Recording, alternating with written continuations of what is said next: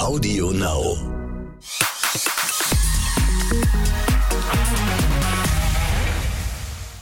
Hier ist wieder exklusiv der Podcast. Ich bin Bella Lesnick und ich freue mich diese Woche sehr über einen prominenten Gast. Er ist Schauspieler, Moderator und queer as fuck. Jochen Schropp, hi. Hallo, ja, äh, das hast du sehr schön gesagt. Ich habe es ja mit Sternchen versehen, das Fuck. Mich interessieren keine Sternchen, ja. Jochen, einfach gerade raus. Aber queer as fuck, das ist, ich, ich habe ja so einen kleinen Fetisch, das äh, muss ich direkt erzählen, für Buchtitel. Mhm. Ähm, und weil ich immer auch auch mit dem Gedanken spiele, ich werde irgendwann mal auch ein Buch schreiben und mache mir quasi jetzt schon mal prophylaktisch äh, seit Jahren, Jahrzehnten mittlerweile Gedanken, wie würde dieses Buch heißen. Und da sind ganz viele Buchtitel schon im Umlauf gewesen in meinem Kopf. Und ähm, Queer as Fuck finde ich einen richtig guten Buchtitel. Ja, ich habe auch ein bisschen dafür gekämpft, muss ich sagen. Also. Ja, naja. echt, weil ich habe nämlich gedacht, guck mal, es trifft das Thema, ist aber auch provokant. Und das finde ich gerade gut. War das das Problem damit, dass das so ein bisschen, dass du kämpfen musstest? Naja, es war halt Englisch. Ich musste ehrlich gesagt gar nicht so sehr kämpfen. Aber es war erstmal so ein bisschen so, ah krass, okay, wollen wir das wirklich machen? Und für mich kommt dann ja auch noch hinzu, dass es ja die erste queere Serie eigentlich, die es überhaupt gab, Queer as Folk, dass die mich damals wahnsinnig geprägt hat. Und da ist natürlich auch noch so ein kleines Wortspiel mit drin. Ähm, ich hatte auch mal überlegt, ob das Buch Glücklich Gay heißt, weil ich eigentlich ähm, ja ein positives Buch schreiben möchte, das optimistisch daherkommt oder Leuten Mut macht. Aber mit Queer as Fuck bin ich jetzt eigentlich sehr, sehr glücklich. Ich finde super. Ich finde das ein richtig das freut mich. Guten Buchtitel.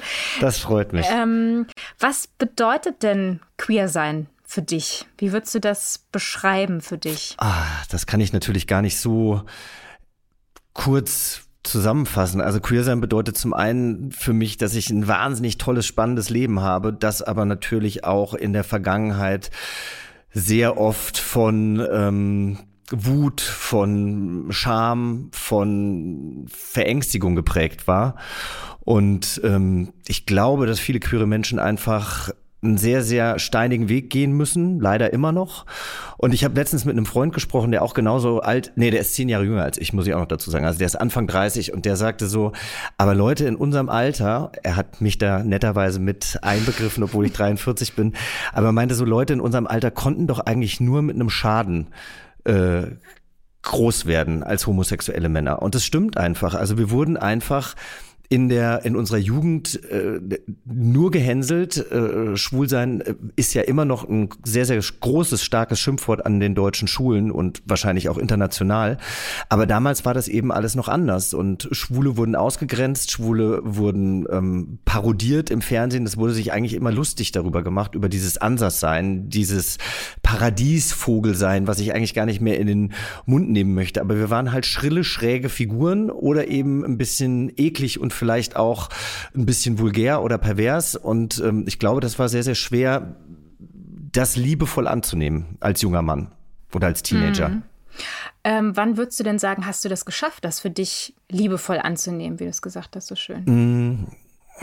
Ich glaube, ich arbeite immer noch dran und es wird wahrscheinlich auch mein Leben lang dauern. Mhm. Die Scham, die ich habe, auch die sexuelle Scham, die werde ich, glaube ich, nie ablegen können. Ich, oder, oder, oder ich müsste mich wirklich mal mit einer mhm. Therapeutin hinsetzen und müsste das alles mal ausklamüsern. Ich weiß gar nicht, ob ich das will oder ob ich das muss, aber ich merke schon bei jungen queeren Menschen, dass die viel offener sind, dass sie mit ihrer Sexualität offener umgehen, dass die weniger Angst haben, dass sie auch weniger Angst haben, ähm, Sexualität in der Öffentlichkeit zuzulassen oder Zärtlichkeit in dem Sinne auch. Ähm, aber es war sicherlich tatsächlich erst mit meinem öffentlichen Outing, weil ich dann das Gefühl hatte, ich muss mich nicht mehr verstecken. Mm. Ich empfinde das auch so, dass die jüngeren Generationen dass sie so eine Freiheit diesbezüglich irgendwie haben, ne? eine größere Freiheit zumindest in sich auch gefühlt, ne? damit umzugehen, das zu leben sozusagen, ne? was jetzt gar nicht heißt, dass die jetzt irgendwie öffentlich rumknutschen müssen, aber einfach, dass das eben ja, was ja total toll ist, nicht so diese starke Schambesetzung hat, von der du äh, erzählt hast, was, als du auch gerade erzählt hast, was, was ja stimmt, ne? So Fernsehen in den 90ern, das war ja einfach so. Also wenn überhaupt mal sozusagen äh, homosexuelle Personen äh, überhaupt stattgefunden haben, dann war das Narrativ immer negativ konnotiert. Ne, also entweder, wo sie sich lustig Ja, oder halt der, der verrückte Tuntige. Genau. Genau, ne? Mit dem genau. abgeknickten Handgelenk, der am besten ja. äh, ja wahrscheinlich äh, Fachverkäufer in der Parfümerie war. Äh, genau, genau. Für wen würdest du sagen, hast du das Buch denn geschrieben? Wer war so die Zielgruppe, die du im Kopf hattest beim Schreiben? Ähm, ich will die Zielgruppe eigentlich so groß wie möglich machen, da ich auch das Gefühl habe, dass viele Probleme natürlich universell sind. Also egal, ob du queer bist oder ob du dich ähm, hetero identifizierst. Ich glaube aber, dass ich es aufgrund meiner Erfahrung eben ähm, doch eher an queere Jugendliche gerichtet habe oder eben auch, es gibt so viele erwachsene Männer, Bella, die, die immer noch ein Problem mit ihrer Sexualität haben, weil sie vielleicht ländlich aufwachsen, weil sie teilweise in einer Familienstruktur aufwachsen, wo Homosexualität einfach ein No-Go ist, ähm, gegebenenfalls in einem Konzern arbeiten arbeiten, wo sie sich nicht wohlfühlen, sich zu outen. Ich bekomme tatsächlich immer wieder Zuschriften von Männern in den 40ern, die sich jetzt erst geoutet haben oder immer noch mit dem Gedanken spielen. Und ähm, deswegen ist das Buch eigentlich für jeden. Also es ist auch äh, für Mütter queerer Kinder, es ist aber auch ähm, für Mütter von, von, von Kindern, die sich vielleicht schwer tun in der Pubertät. Ich weiß es nicht, wer es lesen wird. Ich hoffe, dass es sehr, sehr viele lesen wird, werden und dass es vielen Menschen hilft. Aber deswegen war es mir zum Beispiel auch wichtig, diese Psychologin noch dazu zu holen. Ich schreibe das ja mit Miriam Junge zusammen.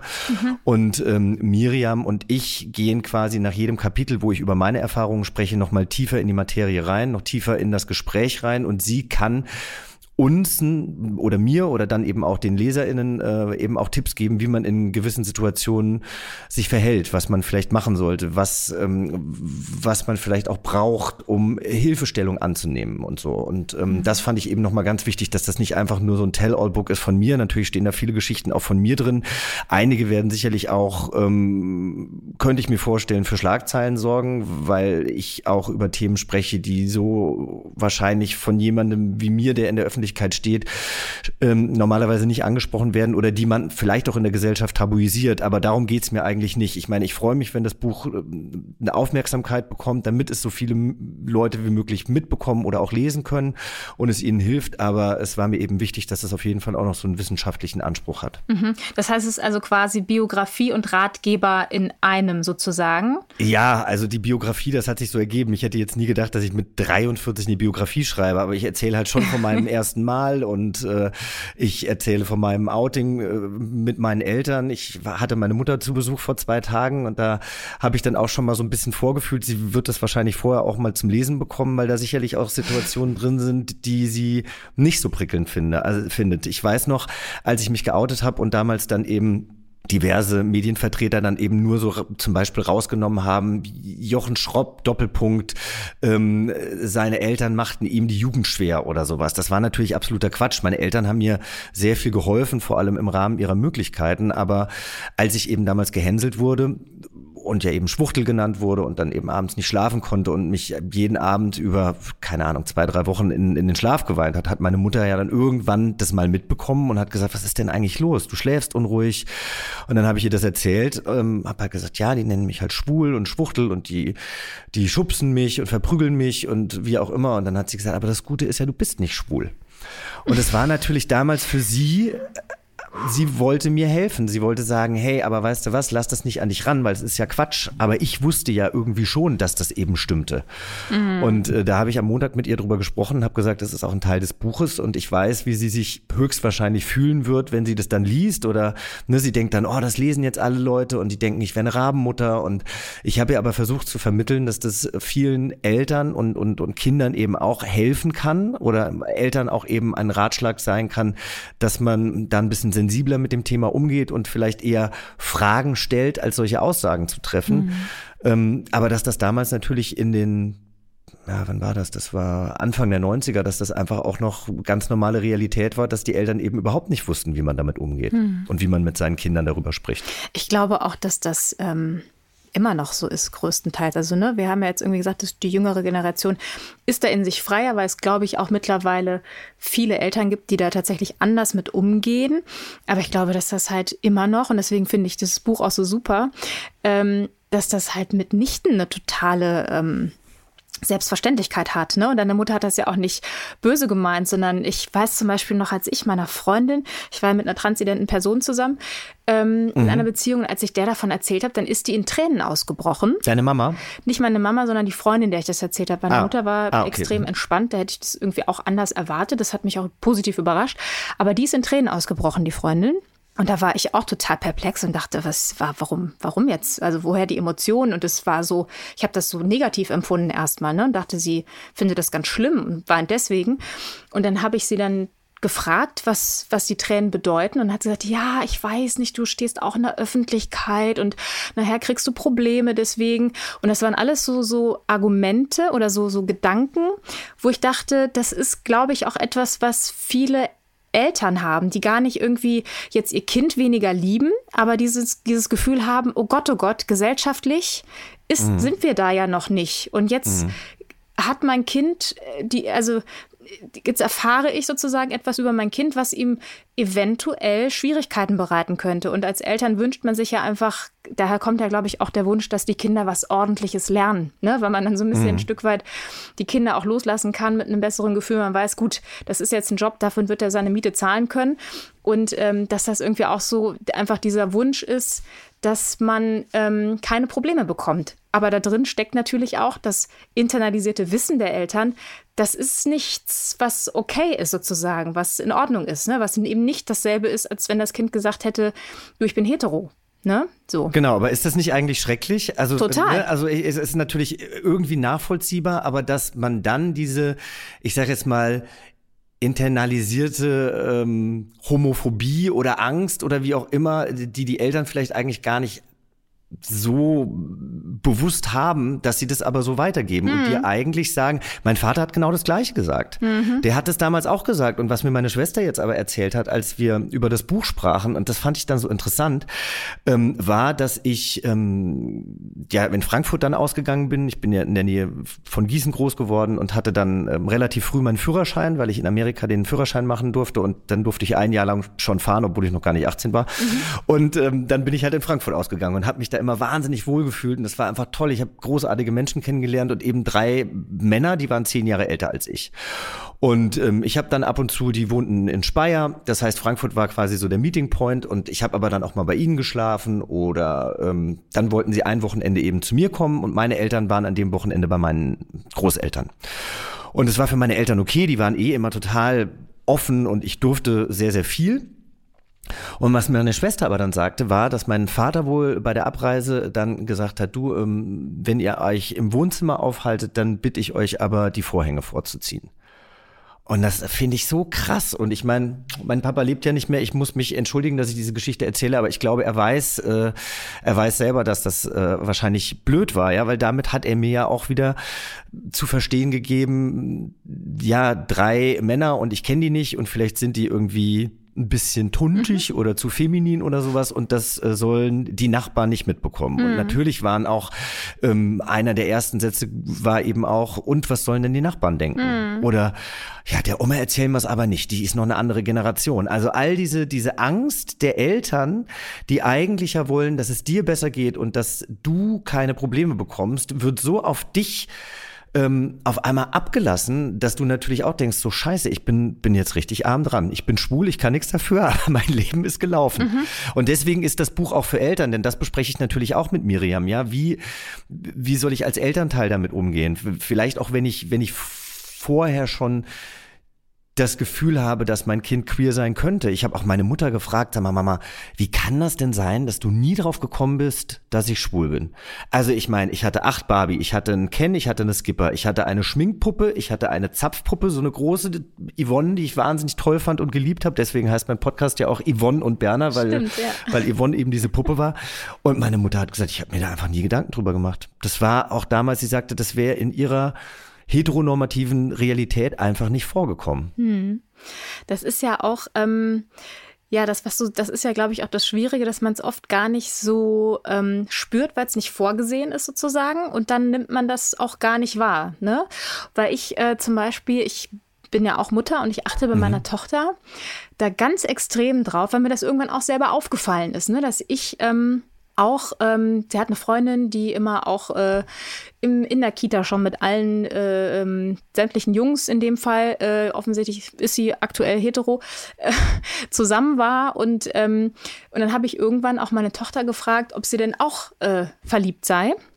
Und habe dann äh, gemerkt, dass ich sie fragen wollte, ob sie auch in einen Jungen verliebt ist. Und dachte, nee, nee. Mhm. Also warum also das impliziert ja auch schon etwas, ne? Dass ich dann gefragt habe, bist du auch in einen Jungen oder ein Mädchen verliebt? Also dass ich es einfach offen formuliere, ne? Weil ich nämlich ähm, mit ganz vielen Menschen, mit denen ich über Outing-Situationen gesprochen habe, das würde mich bei dir auch interessieren, ähm, haben mir ganz viele erzählt und das war mir so ein, das ist, hat sich so festgesetzt bei mir, ähm, dass viele du beschreibst ja das Verhältnis zu deinen Eltern auch als sehr liebevoll und mhm. gut, mhm. ne? dass du gar nicht jetzt irgendwie per se das, die Angst haben musstest, dass du jetzt als Mensch abgelehnt wirst, ähm, aber eben durch solche Äußerungen, die vorher schon mal gefallen sind, dass man schon dann annehmen kann, dass das jetzt nicht auf, also wirklich Freude stoßen wird, sozusagen, mhm. wenn man vorhat, sich zu outen. Ne?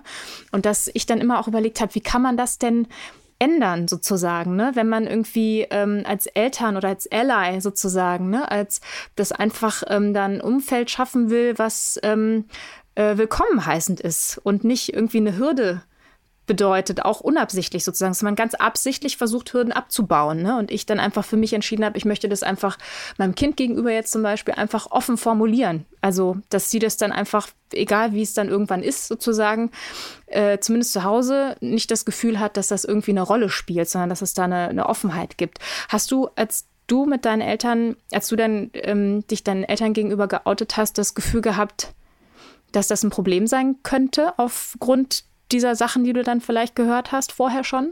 Nee, eigentlich nicht. Und tatsächlich habe ich diese Sachen ja dann erst gehört, nachdem ich mich geoutet hatte. Okay. Wobei wir einen ähm, Metzger hatten, der eben bei uns im Supermarkt an der Fleischtheke stand. Und das war halt der schwule Metzger. Es wurde auch immer geflüstert. Es wurde nie ausgesprochen, dass er, oder laut ausgesprochen mit Stimme, dass er der schwule Metzger ist. Es war halt der schwule Metzger. Und das war halt auch Talk of the Town, ne? Also was heißt Talk of the Town? Talk of the Dorf am Ende der Welt. Aber das, das, das, das, das war dann so ein Thema und das hat mir dann auch wieder suggeriert, okay, also erstmal, warum muss man über den Metzger überhaupt wissen, was der für eine sexuelle Identität hat? Mhm. Und ähm, dann auch, warum, also man hätte ja auch, wahrscheinlich würde man heute sagen, ah, übrigens, das ist Kai, ähm, das ist jetzt der neue Metzger bei uns, der ist übrigens mit einem Mann zusammen. Mhm. Und damit ist die Sache durch. Aber dass das immer wieder, also dass es immer der schwule Metzger war, der noch nicht mal einen Namen hatte, fand ich halt schon auch ein bisschen äh, bedenklich. Also ich muss sagen, meine Eltern haben nach dem Outing äh, alles dafür getan, dass ich mich wohlfühle. Also natürlich, wie gesagt, so ein paar Äußerungen unüberlegt. Ich glaube, sie wollten mich damit schützen, haben aber im Endeffekt das Gegenteil erreicht. Aber ich durfte, ich durfte ja, ich meine, klar, ich war ja auch dann erwachsen, aber ich durfte natürlich irgendwie weiterhin ausgehen. Ich äh, durfte ja eben auch Freunde mit nach Hause bringen, die bei mir geschlafen haben. Ich hatte ja dann natürlich, weil ich meine Sexualität ja dann auch erst entdeckt habe, ich hatte natürlich dann auch Partner, aber wie man dann halt damals so Partner hatte, so drei Monate oder so, und dann merkt man, hm, das funktioniert doch nicht. Aber trotzdem habe ich ja bei denen übernachtet oder die bei mir und ähm, das war nie ein Problem. Mhm. Ähm, aber das heißt, du warst schon ähm, erw erwachsen oder nicht jugendlicher und jung, als du dich geoutet hast, deinen Eltern gegenüber? sondern Nein, also bei mir war es so, ich hatte, ich hatte auch Freundinnen und ich hatte auch Liebesgefühle für Mädchen, glaube ich, bis ich 15 war. Ähm, hatte davor nie irgendwie Gefühle für einen Mann. Also ich habe natürlich gemerkt, dass ich Männerkörper spannender finde als Frauenkörper und äh, ähm, das war es dann aber auch. Und dann bin ich ja mit 16 nach Amerika gegangen, habe ein Highschool-Jahr gemacht und das war sowieso ja ein Jahr. Ich sage immer noch, dass das eins der besten Jahre meines Lebens war, weil ich da, weil ich da, glaube ich, überhaupt erst gecheckt habe, wer ich bin. Ich kam aus Deutschland, dort wurde ich gehänselt. Ich hatte natürlich dann auch Schiss, dass ich nach Amerika komme, dass es da noch viel schlimmer ist, ne? weil das kannte mm. man ja mhm. aus diesen ganzen Highschool-Filmen. Okay, da gibt's die Jocks, also die ganzen Leute, die da Sport machen, das sind die Coolen der Schule und dann gibt's halt die Außenseiter und ich dachte halt, okay, ich werde zu den Außenseitern gehören tatsächlich gehörte ich auch insofern zu den Außenseitern, dass ich halt Theater gespielt habe und wir waren die Drama-Nerds, also ähm, die, die, die, die, die, wie würde man das auf Deutsch sagen, die Theater Nerd ist ja eigentlich ein Begriff, den man, glaube ich, mittlerweile bei uns kennt. Aber ja, die. Theater-Nerds, ich glaube, das versteht man. Das kann man sagen, genau. So, aber ähm, ich war, bin super angenommen worden. Das lag, glaube ich, auch daran, dass ich aus einer Gegend kam, wo sehr viele Amerikaner stationiert waren. Mhm. Also in Hessen gab es ja sehr, sehr viele Kasernen und das heißt, meine Eltern, wir hatten immer amerikanische Freunde da. Meine Eltern hatten Soldaten über Weihnachten, ähm, die bei uns gewohnt haben, weil sie eben nicht zurück zu ihrer Familie konnten. Wir waren im deutsch-amerikanischen Freundschaftsclub und so weiter und so fort. Das heißt, ich habe halt die Kultur verstanden und habe mich da sehr gut integriert und sprach auch ja akzentfrei damals dann irgendwann Englisch und deswegen kam ich da super gut an und ähm, habe mich da eben in meinen besten Freund verliebt und der sich auch in mich. Und dann haben wir eben über einen über ein äh, halbes, dreiviertel Jahr eine geheime Beziehung geführt. Ja, von der halt keiner was wusste. Also wir waren ja eh beste Freunde, insofern ähm, war das eben nicht komisch. Mhm. Und in Amerika äh, sind die Familien ja oft sehr konservativ. Das heißt, ich durfte keine Frauen oder keine Mädchen mit in mein Zimmer nehmen, aber Jungs waren natürlich okay. Das spielte mir ein bisschen ins Blatt. Mhm. Und das heißt aber auch, ihr habt dann ähm, ja einfach die Beziehung immer in euren vier Wänden sozusagen dann gelebt, weil es nach außen hin nicht, nicht möglich war für euch? Ja, also wie man, wie man dann auch mit 16 eine Beziehung lebt. Ne? Also natürlich hat er bei mir übernachtet und ich habe bei ihm übernachtet und dann waren ja da auch die ersten sexuellen Annäherungen da, denn ähm, ich hatte mich natürlich als Jugendlicher vielleicht äh, schon mal ausprobiert, wie das viele Jugendliche einfach machen, aber ähm, aber das war jetzt, das war unschuldig, sage ich jetzt mal. Mm. Und äh, ja, und dann äh, habe ich eben mit meinem besten Freund das alles so ausprobiert und das ging. Also das, wir haben aber dann auch manchmal, ich mein Gott, wir haben dann teilweise in, in seinem Auto halt geknutscht eine halbe Stunde irgendwo in irgendeiner verlassenen Straße, was man halt so, was man halt dann so gemacht hat. Und ähm, dann bin ich wieder zurück nach Deutschland gegangen am Ende ähm, meines Highschool-Aufenthaltes und habe natürlich ihn wahnsinnig vermisst habe, aber meine ganzen Freunde sehr vermisst. Und das war natürlich schlimm, weil ich das niemandem erzählen konnte. Und selbst er, ne, er war zwar, das war zwar ein Geheimnis, aber ich hatte ja ihn. Ich konnte mich ja mit ihm mhm. ähm, darüber unterhalten. Und dann äh, ja, habe ich ein Jahr lang wirklich sehr, sehr gelitten, bin dann wieder zurück, äh, habe dann sechs Wochen meine ganzen Freunde und Freundinnen besucht von früher, die dann teilweise schon auf dem College waren, in gleichgeschlechtlichen Partnerschaften lebten und ich gemerkt habe, hey, das ist ja eigentlich einfacher, als ich dachte. Also die haben das ihren Eltern erzählt, die sind akzeptiert. Ähm, die leben ein ganz normales Leben und äh, dann bin ich nach Hause geflogen und habe es direkt am Flughafen meiner besten Freundin erzählt, die mich abgeholt hat. Genau. Also es ist, es ist sehr viel Zeit. Und wie war die vergangen. Reaktion? Also hast du, hast du gute Erfahrungen gemacht? Also hat deine beste Freundin dann gesagt, cool? Oder war, wie hat die reagiert zum Beispiel? Es war dann das erste, äh, das erste äh, Mal, dass du dich geoutet hast ja. in Deutschland, richtig? Vor ja. deiner besten Freundin. Ja. Ähm, die hat das, die hat das, glaube ich, gar nicht richtig kapiert. Also ich habe letztens mit ihr gesprochen und habe gesagt, so, hey, wenn du noch irgendwelche Anekdoten hast oder wenn dir irgendwas einfällt, und dann meinte sie halt nur so, ja, ich erinnere mich, wie du mir das erzählt hast und du warst halt super aufgeregt und ich dachte halt so, ja, okay, ja. Um, und auch sie sagte, sie hätte sich da nie Gedanken drüber gemacht. Ich hatte halt immer einen großen Freundeskreis, der voller Mädchen war und das waren halt auch immer die hübschesten Mädchen und äh, aber das waren ja nur Freundinnen so, aber ich habe mich immer mit Mädchen besser verstanden als mit Jungs. Das war halt irgendwie einfach so. Mhm. Aber irgendwie hat ich glaube dadurch, dass es eben in den Medien und generell in der Gesellschaft das Thema immer noch so ein Randgruppenthema war und noch nicht so wirklich angesprochen wurde, haben sich da Leute einfach keine Gedanken drüber gemacht. Also das mhm. merkt man ja jetzt auch mit Transsexualität und und und und ähm, äh, vielen anderen Themen, die die in den letzten Jahren einfach sichtbar geworden sind, mhm. dass, ähm, dass auf einmal eine ganz andere Achtsamkeit mit dem Umgang ähm, äh, und diesen, diesen Themen passiert. Und deswegen glaube ich, hast du natürlich recht, dass es vielleicht in ländlicheren Gebieten oder mhm. ähm, außerhalb unseren Blasen, in denen wir so leben, ähm, es halt immer auch noch sehr rückläufig ist. Mhm, auf jeden Fall. Dein Buch hat ja auch den Untertitel, ne? Warum ihr nicht so tolerant seid, wie ihr denkt. ja. Wie, warum hast du dich für diesen äh, Untertitel entschieden? Was, was hattest du im Kopf? Also da äh, tatsächlich haben sich da schon ein, zwei Leute ähm, dazu gemeldet und äh, haben sich so richtig auf den Schlips getreten gefühlt. Aber ich sehe das ja an mir selber auch. Also ich finde, wenn man über Rassismus redet zum Beispiel, ähm, wir haben alle, ähm, auf Englisch gibt es einen, einen, Ausdruck, der heißt unconscious bias, also ein, eine, eine unterbewusste, unterbewusste Einstellung zu einem Thema.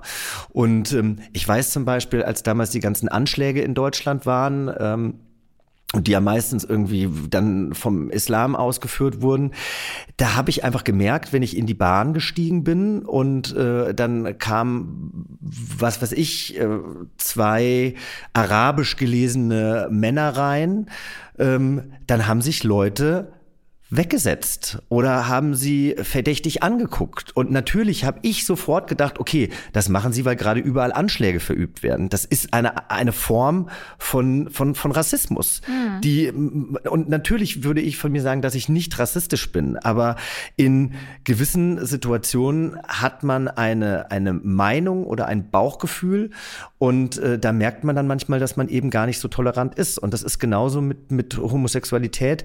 Wenn, seit ich mich geoutet habe, mache ich ja auch sehr viele aktivistische Dinge im Bereich Social Media und kläre dort über verschiedene Themen auf. Und dann äh, schreiben mir irgendwelche Leute drunter so, ja mein Gott, jetzt ist aber doch mal gut mit deiner Homosexualität. Musst du das immer an die große Glocke hängen? Und da merkt man ja auch, die Toleranz ist nicht wirklich da und die Akzeptanz schon gar nicht. Und wenn man bedenkt, dass ich zu einer Zeit aufgewachsen bin, wo Homosexualität, wie wir vorhin schon besprochen haben, einfach eine Lachnummer war oder was als ekliges, perverses dargestellt wurde, ähm, und es mir jetzt schon wieder abgesprochen wird, einfach nur andere Leute aufzuklären, anderen Leuten Mut zu machen, da sieht man ja, äh, wie weit die Leute einfach sind teilweise. Mm. Und ich glaube, das möchte ich den Leuten ein bisschen bewusst machen. Ich möchte überhaupt niemanden angreifen. Natürlich ist das ein provokanter Untertitel, das ist natürlich ganz klar. Ne? Mm. Aber ich möchte eigentlich eher das Bewusstsein für sich selbst schärfen und dass die Menschen ein bisschen selbstreflektierter ins Leben gehen und eben auch mit gewissen Themen umgehen. Das muss gar nicht, muss gar nicht Homosexualität sein, das kann alles sein. Ja, und es ist ja, glaube ich, auch so ein bisschen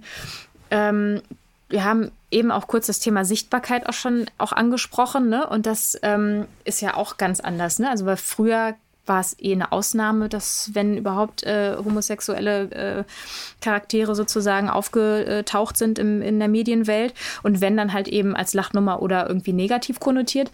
Das verschiebt sich ja so ein bisschen auch und das äh, ist ja auch wahnsinnig wichtig in meinen Augen auch einfach, was, mhm. was Akzeptanz und so angeht, wenn du etwas nicht kennst und gar keine Berührungspunkte damit hast, wie sollst du dann sozusagen deine Einstellungen da zu finden. Ne? Du musst mhm. ja irgendwie eine Vorstellung davon haben. Am besten auch ein perspektivenreiches Bild. Ne? Und, ähm, ja. und das ist ja dann, glaube ich, auch so ein bisschen, kann ich mir vorstellen, dass es daher auch kommt, so dieses Paradiesvogelbild. Die Homosexuellen sind die Paradiesvögel.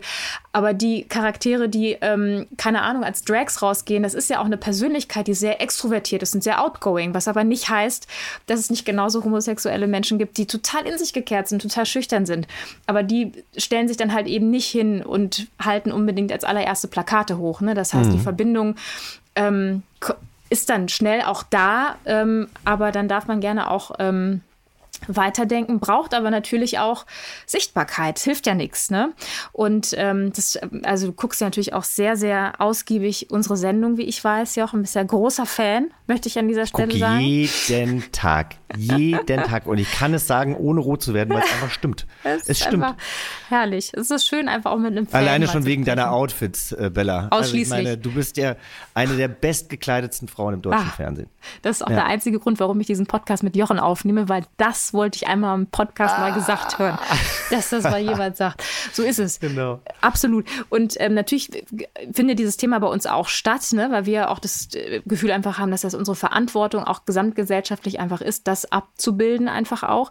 Ähm, hast du denn, also siehst du das auch so, dass sich die Sichtbarkeit von ähm, LGBTQI-Menschen dass die größer geworden ist? Und ähm, warum würdest du sagen, dass das wichtig ist tatsächlich? Also erstmal ist es, glaube ich, total wichtig, dass wir verschiedene Perspektiven aufs Leben gezeigt bekommen, dass wir unseren Horizont erweitern. Und ich finde, mit jeder Geschichte äh, ja, tragen wir dazu bei, dass Verständnis herrscht. Und ich finde halt zum Beispiel ja die, die Sendung Prince Charming oder muss ja sagen, ich war eigentlich noch ein größerer Fan von Princess Charming, weil ich das ganz, ganz toll fand, wie die MacherInnen mit dem Thema umgegangen sind. Und da ja. gibt's ja, gab's ja eine Kandidatin, Wiki Riot, die ja auch in den sozialen mhm. ähm, Netzwerken sehr, sehr aktiv ist und da sehr aufklärt. Und ähm, die hat über Transphobie gesprochen und hat das ganz, ganz ganz sachlich erklärt. Oder was ich da eben auch toll fand, war, weil Reality-Formate ja oft auch laut sind. Und ja, schwule Männer sind auch laut und lesbische Frauen haben wir kennengelernt äh, oder haben wir gelernt, können auch laut sein.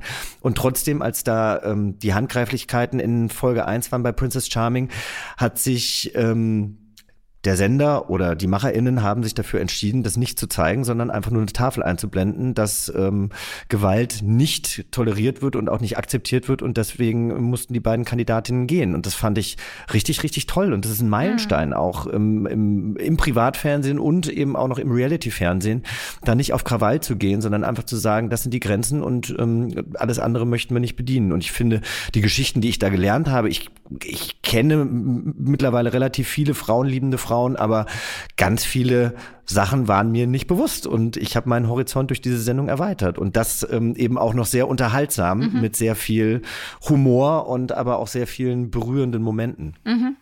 Und das ist halt, ähm, das ist sowas Beiläufiges hatte. Also das Wort, finde ich, trifft es nicht so genau, aber. Ich das, weiß, was du meinst. Ne, ja. Das ist sowas, ähm, und auch normal ist nicht das Wort, was mir gefällt, aber du fühlst, was ich meine, ne? Dass es einfach so eine Selbstverständlichkeit einfach hatte, der Umgang miteinander. Und dass es nicht irgendwie auf, klar, war es unterhaltsam, es ist aber auch der Schnitt und alles, ne, wie so Sendungen dann gemacht werden. Und äh, bestimmte Challenges und keine Ahnung was und Dates und so, wie die aufgezogen sind, aber dass es dann doch einfach darum ging, ähm, um eine Selbstverständlichkeit einfach auch zu erzählen. Das fand ich auch, ähm, das hat mich auch total berührt in diesem Format und auch äh, zu Recht auch den Fernsehpreis dann auch bekommen und so. Ähm, und das wollte ich auch noch sagen, also ich finde ihr zum Beispiel, also ihr, ihr, ihr lebt ja bei exklusiv, ihr lebt ja bei exklusiv auch von Schlagzeilen, ja. Und Schlagzeilen können ja auch Menschen verletzen, ja. Die, die greifen in das Leben von Menschen ein oder wir werten sie dann dadurch. Und ich finde auch da habt ihr mittlerweile eine andere Sprache gefunden. Also ihr stellt immer eine Frage, ihr sagt aber eben auch oft, dass man die Leute dafür nicht verurteilen sollte. Und selbst wenn es nur dieser kleine Satz ist, ähm, bin ich da immer ganz glücklich und denke, ja, deswegen gucke ich extra gerne, weil es trotzdem irgendwie irgendwie ähm, informativ und mit Haltung ist. Und das finde ich irgendwie sehr, sehr schön. Mhm. Ist aber auch äh, unserer diversen Redaktion zum Beispiel auch geschuldet. Ne? Das ist ja auch mhm. mal so ein bisschen, je nachdem, wer die ähm, die Sendung macht sozusagen. Ne? Und die Redaktion ist ja aus vielen äh, bunten Menschen verantwortlich. Wir diskutieren in Konferenzen auch immer und da wird dann auch ähm, nicht immer richtig entschieden und so. Und manchmal muss man sich dann auch bestimmten äh, Überzeugung beugen sozusagen. Das ist ja eben, äh, bringt ja der Diskurs auch mit sich, dass nicht immer die eigene Meinung sozusagen dann zum Tragen kommen kann, aber dass es halt eben einfach die Möglichkeit für Diskurs gibt und dass dann einfach auch so ein Fingerspitzengefühl da ist, dass man ein gewisses Narrativ vielleicht jetzt nicht wählen mhm. kann, weil das einfach nicht, nicht richtig ist ja. ne? und dass man das dann eben auch anders erzählen, äh, erzählen darf. Jetzt haben wir ja auch, also Medienbranche, apropos, ähm, das ist ja schon so ein bisschen äh, die Insel der Glückseligen, was das Thema eigentlich auch angeht oft, ne? weil da halt auch viele queere Menschen einfach arbeiten und das ähm, und wir leben auch in Großstädten, Köln ne, als ähm, oder Berlin genauso, sehr tolerante Großstädte. Ähm, und du hast es eben ja auch angesprochen, auf dem Land sieht es dann auch schon wieder ähm, dann deutlich anders aus im mhm. Zweifel.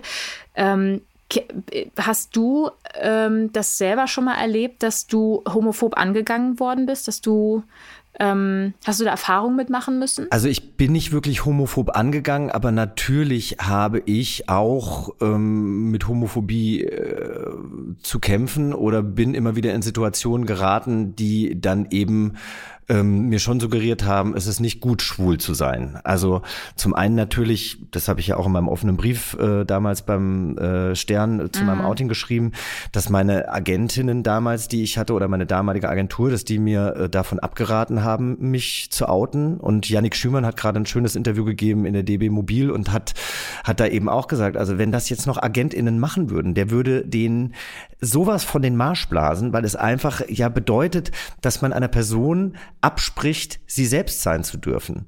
Und natürlich ist eine Agentur da, um Ratschläge zu geben. Und ich finde es auch total okay, oder dass meine Agentur damals gesagt hat, du musst dir bewusst sein, dass du gewisse Rollenangebote höchstwahrscheinlich nicht mehr bekommen wirst. Jetzt muss man auch sagen, ähm, das war, das ist sechs, sieben Jahre her, ähm, als die Agentur mir davon abgeraten hat.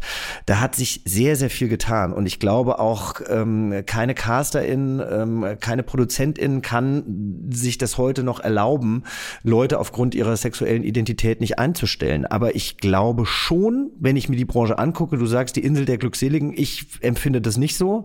Und ich finde, dass es immer noch sehr, sehr viele alte, weiße, privilegierte Männer gibt, denen ich wahrscheinlich auf den Zeiger gehe, weil ich eben nicht der toxisch männliche Buddy bin, mit dem sie irgendwie kegeln gehen können, sondern weil ich eben schon auch hochsensibel bin und feinfühlig bin und vielleicht aber dann in Situationen auch manchmal emotionaler reagiere, als das vielleicht ähm, ja, ein Stereotyp heterosexueller Kollege machen würde.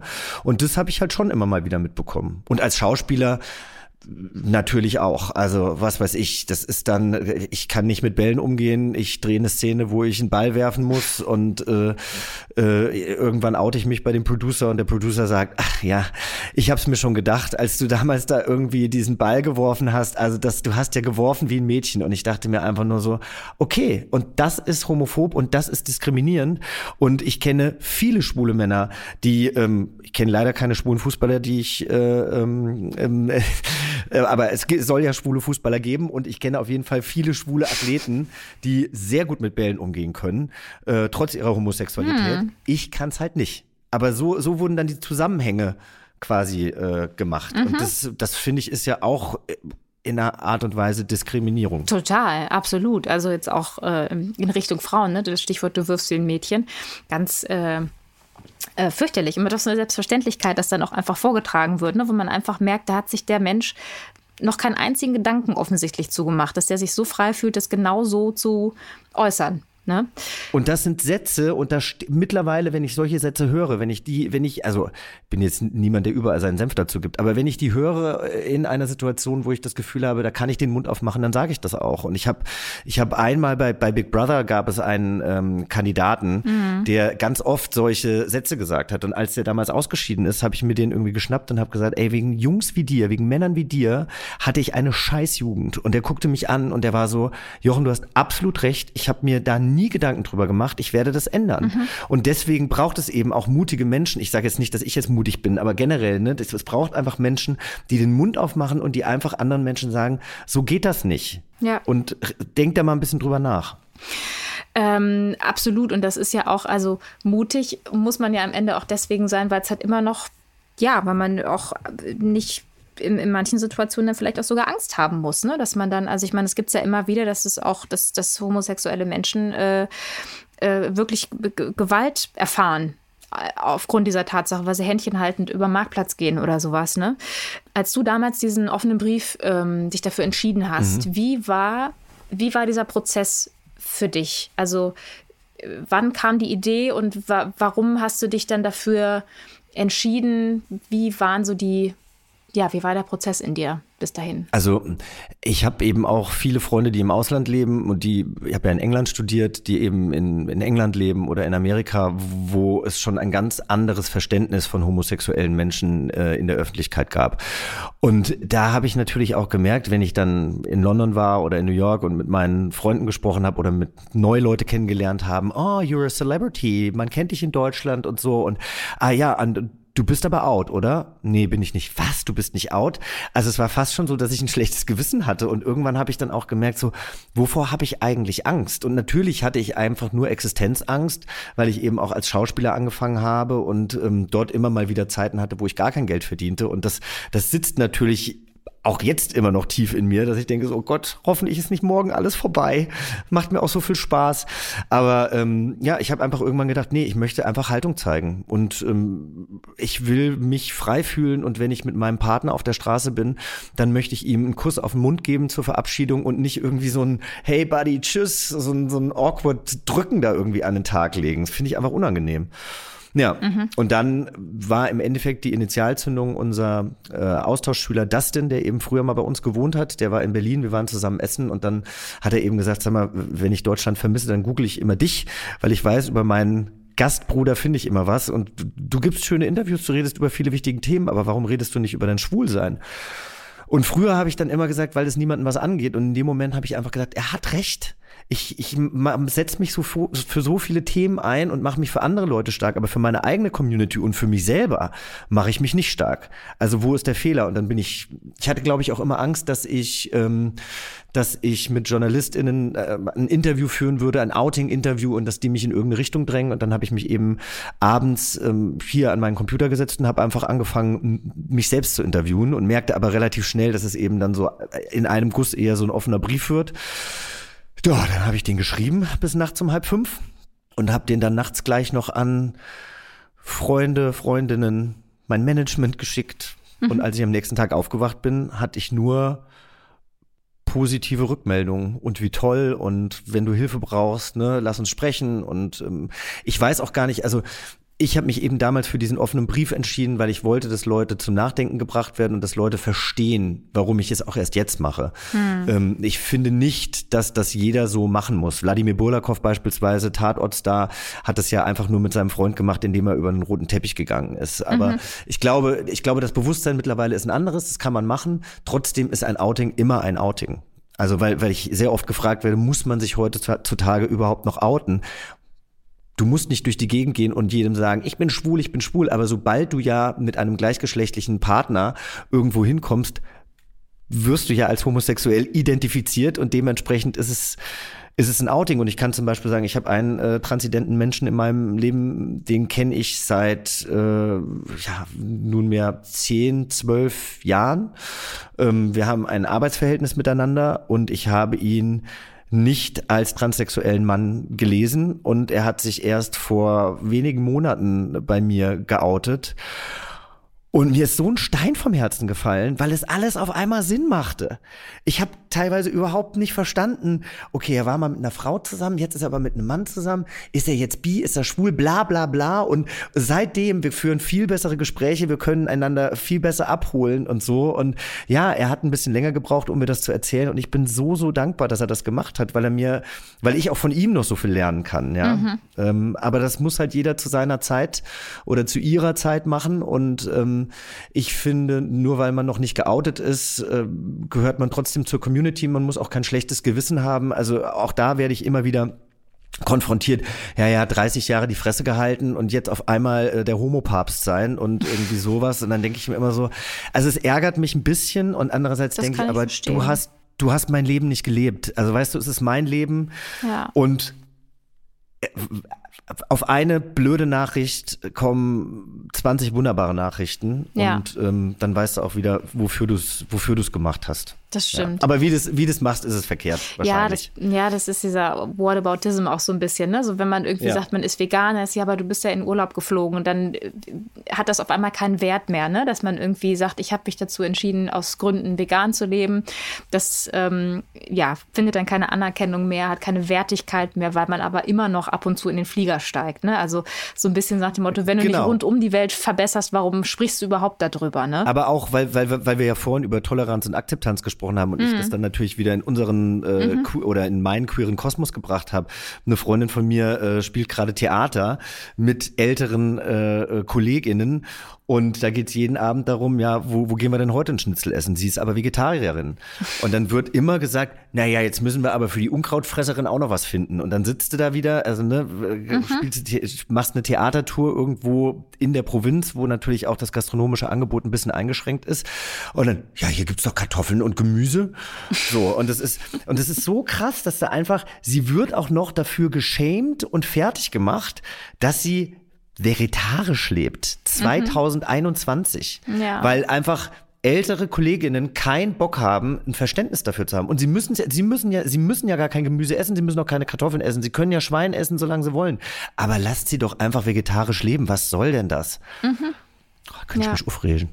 Ja, man merkt Aber auch zu Recht, finde ich, weil es unser aller Leben wäre doch so viel einfacher, wenn wir das einfach diesen Ort in uns finden würden, wo die Toleranz und die Akzeptanz lebt, weißt du? So, wofür auch Genau, immer. und es geht bei ganz vielen Themen nicht um dich, sondern es geht um die Person, mit der du gerade sprichst. Und anstatt die Person zu verurteilen und der Person zu sagen, wie sie sich zu fühlen hat oder wie sie sich zu verhalten hat, stellt doch einfach hier und da mal eine Frage. Mhm. Weil ich glaube, das macht äh, ein viel spannenderes Gespräch, einfach mal eine Frage zu stellen und, und, und, und dann in eine Konversation zu gehen und einfach offen auf diese Person zuzugehen, als einfach zu verurteilen. Mhm. Als einfach die eigene Meinung aufzudrücken, total. Ja. ja. Fragen stellen. Das ist, das erinnert mich an Jürgen Fliege, hieß er so damals? ja. der, der irgendwann mal den für mich legendären Schlusssatz sprach und sagte: Pflegen Sie Ihr Vertrauen, stellen Sie Fragen. Und da muss ich ganz oft dran denken. Und ich finde, das passt auch so ein bisschen in diese, weil oft hat man dann Aha. so das Gefühl, man versteht das andere jetzt nicht. Warum ist die jetzt kein Schnitzel und so? Ne? Und dann find, ist vielleicht auch so ein bisschen Misstrauen da. Und dass man vielleicht, wenn man so eine Offenheit in sich finden würde, tatsächlich mal eine Frage zu stellen, statt einfach zu sagen, jetzt komm, jetzt ist doch das Schnitzel, ist doch nichts dabei das ist, glaube ich, da wäre schon echt viel geholfen. Ne? Am Ende ist es gar nicht äh, so viel, aber scheinbar dann doch, äh, äh, ja, schwierig genug sozusagen. Gut, aber da, da, muss man natürlich auch sagen, die Leute, die die Frage gestellt bekommen, müssen natürlich auch genauso offen den, ähm, dem Menschen gegenüber sein, der die Frage stellt. Weil ich kenne natürlich auch ganz viele Leute, die ja dann sagen so, nee, also es ist jetzt auch nicht mehr mein Problem und ich muss euch jetzt auch nicht aufklären und da, das könnt ihr im Internet lesen und so. Und ähm, aber das verstehe ich auch. Also dieses, dieses Aufklärer ja. sein müssen, weil am Ende ist, kennst du wahrscheinlich auch, dass sobald man irgendwie also sobald du dich meinetwegen jemandem gegenüber ähm, outest und sagst, ich stehe auf Männer und der, dann ist das Gefühl, so ein Freifahrtschein sehr intime Fragen zu stellen. Und ich glaube, dass aus dieser das Erfahrung heraus dann oft irgendwann so ein Reflex kommt, nee, also der google doch einfach mal, wie es funktioniert. Ich muss dir jetzt nicht sagen, wie es geht oder wie ich es persönlich mache einfach, weil es ist ja nicht keine generelle äh, Antwort sozusagen, die ich geben kann für alle. Und ich, wie das bei mir ist, wie meine Gefühle sind oder wie, keine Ahnung, Sexualität aussieht, möchte ich dir vielleicht auch gar nicht sagen, weil du hast mir noch nicht mal deinen Namen verraten. Ne? So. Das stimmt, da gebe ich dir recht, aber ich finde, wenn die Frage von einem, von einem, von einem guten, positiven Punkt kommt, wenn, wenn, wenn die Frage aus der Seele kommt oder einfach von einem guten Fleck im mhm. Herzen, dann, dann kann ich die Frage auch beantworten. Das stimmt. Ne? Also ich meine, ich habe ja heute zum Beispiel auch, ähm, bin ich ja auch gefragt worden, ob es irgendwelche ähm, No-Go-Fragen gibt mhm. oder sowas. Und dann habe ich gesagt, Bella kann mich alles fragen und wenn ich es nicht beantworten will, dann sage mhm. ich es halt auch einfach, ja. Dass ich, aber ich würde dann nie denken, irgendwie so, also dass sie jetzt diese Frage gestellt hat, was soll denn mhm. das? Also Außer du willst mich natürlich irgendwie bloßstellen. Das würde ich ja dann vielleicht auch mm. merken. Aber ich finde, wenn die, wenn die Frage aus, aus reiner Interesse und aus einer, aus einer guten Ecke kommt, dann beantworte mm. ich die mhm. auch. Genau, und dann, aber dann fühlt man, glaube ich, auch, dass ein Nein und eine Grenze okay wäre. Ne? Das ist, glaube ich, so ein bisschen ja. dann so der, wenn äh, das Problem manchmal einfach auch. Ne? Klar, wenn man eine Frage, wenn eine provokante Frage gestellt wird, dann muss man sich dann auch, darf man sich auch total abgrenzen ne? und muss da eben nicht Rede und Antwort stellen, weil das dann manchmal ja auch fremde Menschen sind, die sich da sehr, sehr weit vorwagen sozusagen. Ähm, aber wo du gerade schon gesagt hast, ich darf dir jede Frage stellen, die du willst. ich weiß, was jetzt kommt. Ja, dann sag doch mal, was jetzt kommt. Komm, stell doch mal, stell doch mal ich wollte dir die fragen, weil du hast ihn ja schon erwähnt. Du hast einen Partner, du bist glücklich, äh, verlobt seid ihr auch schon. Genau. Äh, da wollte ich äh, ganz ja. brav gratulieren, weil mich das sehr freut. Ähm, Vielen Dank. Äh, gibt es denn schon Hochzeitspläne, Jochen? Ja, die gibt es. Die gibt es. Ja. Und äh, ja, es ist alles, ähm, wir wissen noch nicht genau, wo wir heiraten werden. Wir haben uns ja in Kapstadt ähm, wieder getroffen. Also wir haben uns äh, in Berlin kennengelernt vor acht oder neun Jahren. Wir sind, äh, wir hatten ein Mittagessen-Date und wir hatten uns nichts zu erzählen. Es war wirklich schrecklich. Es waren sehr, sehr lange 45 Minuten. Die Ach. Geschichte ging dann auch noch weiter, weil er kein Bargeld äh, mit hatte und Ach, nur mit Karte Scheiße. zahlen musste und äh, wollte und konnte. Und ähm, damals äh, gab es noch nicht an jeder Ecke so einen Geldautomaten. Dann wollte er mir unbedingt diese 12 Euro zurückzahlen. Ich wollte ihn einfach nur loswerden. Und dann haben wir uns eben in Kapstadt äh, vor vier Jahren, am 22.12. ist unser vierjähriger äh, Jahrestag. Äh, dort haben wir uns dann eben wieder getroffen. Und jetzt ist eben momentan die Überlegung, äh, ob wir in Kapstadt feiern, weil wir das natürlich irgendwie als zweites Zuhause auch sehen. Das ist jetzt natürlich äh, aufgrund der Pandemie etwas schwierig und auch aufgrund des äh, CO2-Fußabdruckes. Äh, mhm. Ähm, ja, aber vielleicht esse ich dann ein Jahr lang vegan und äh, habe das dann wieder drin. Dann passt so. es unterm Strich wieder. Ja. Aber das heißt, ihr würdet äh, gerne in Kapstadt heiraten? Ja, das würden wir okay. gerne. Und ähm, das demnächst auch? Das, also in, in, der ersten, in der ersten Jahreshälfte, ja, 2022. Ach. Okay, ja. wow. Aber das ist doch schön. 22.12.22 wäre dann euer, auch euer, euer Jahrestag Fünfjähriges, wieder. Ja. Euer Fünfjähriges, ist ja. das schön. Nein, ich bin wirklich, Herrlich. ich muss sagen, äh, also ich hätte auch nie gedacht, dass ich irgendwann mal heiraten werde, aber ähm, irgendwie ist es ja dann so, wenn man dann den Menschen kennenlernt, ähm, der für einen bestimmt ist, dann, dann macht man sich da auch gar keine weiteren Gedanken, dann passt es einfach, ja. Mhm. Seit, über den Teppich seid ihr noch nicht zusammengelaufen, ne? Nee, traut sich noch nicht. Dann bringst du den mal mit. Der will nicht. Der will nicht. Der Normi will oh, nicht. Ja. Das finde ich aber auch super. Ja. Ich finde das irgendwie super, dass er, dass, dass er nicht will. Ja. Weil es ja, glaube ich, auch genug Beziehungen gibt, wo ein Mensch vielleicht nur mit einem anderen Menschen zusammen ist, weil er auf einen roten Teppich will. Das ist bei mir, ähm, bei meiner Beziehung nicht der Fall. Okay. Aber wir müssen da, wir müssen das irgendwann mal machen. Ich, hat, ich hatte den natürlich schon zigmal mit auf Veranstaltungen, aber dann hat er halt immer den Hintereingang genommen mhm. oder ist halt irgendwie hinterm roten Teppich vorbeigeflitzt. Ähm, aber irgendwann wird das sicherlich passieren. Ich finde, wenn wir verheiratet sind. Spätestens äh, letztens, dann, oder? Äh, er soll sich einfach nicht ja. so anstellen, Jochen, ganz ehrlich. Ja, er hat letztens hat er, äh, hat er irgendwas zu essen hierher bestellt oder sowas und dann klebte auf der Tüte, weil er hat es quasi mit seiner App bestellt, aber halt zu meiner Adresse und dann klebte auf der Tüte äh, ähm, so ein Kleber drauf, Norman Schropp. Das hat er jetzt an meinen Kühlschrank geklebt. Hat gesagt, so, damit du dich mal dran gewöhnen kannst. Hab ich gedacht, das ist doch schön. Also vielleicht nimmt er sogar meinen Namen an. Wer Ach weiß es schon. Gott, ich habe Herzchen überall hier. Ist das schön. Ah, Jochen, mit diesem Siehste? Bitte, ich habe Herzchen, ich sehe überall Herzchen. Ich finde das gerade total schön. Das macht mich sehr glücklich. Ja, ja, nein, ich, ich habe hab gesagt, siehst du, Bella, jetzt habe ich auch noch ein bisschen was Privates äh, äh noch so ja. erzählt, was ich vielleicht noch nicht erzählt habe. Aber ich bedanke mich für dieses schöne Gespräch. Ich, ja.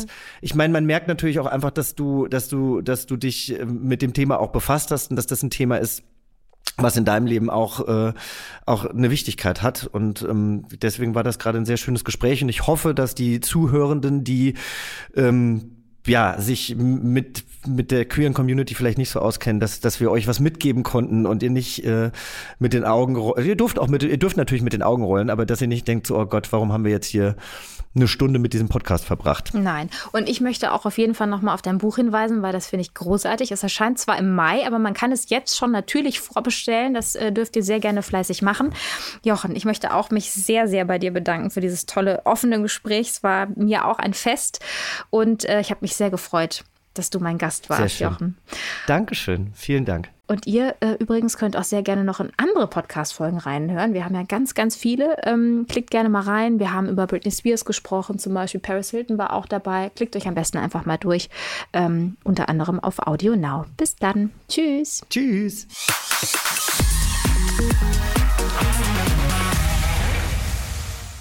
So, wir sind hier fertig mit exklusiv dem Podcast und bis die nächste Folge rauskommt, habe ich hier noch eine Empfehlung für dich. Hey, hier ist Christopher Kohn von Alles, was zählt. Wir haben jetzt endlich unseren eigenen Podcast. Bei uns bekommst du Backstage-Infos vom Set und hörst die Schauspieler so privat wie noch nie. Wir machen uns quasi nackig. Und deswegen ist es vielleicht auch ganz gut, dass ihr uns nur hören könnt. Einschalten lohnt sich. Alle zwei Wochen, immer donnerstags, nur hier auf Audio Now. Der Alles, was zählt Podcast. Audio Now.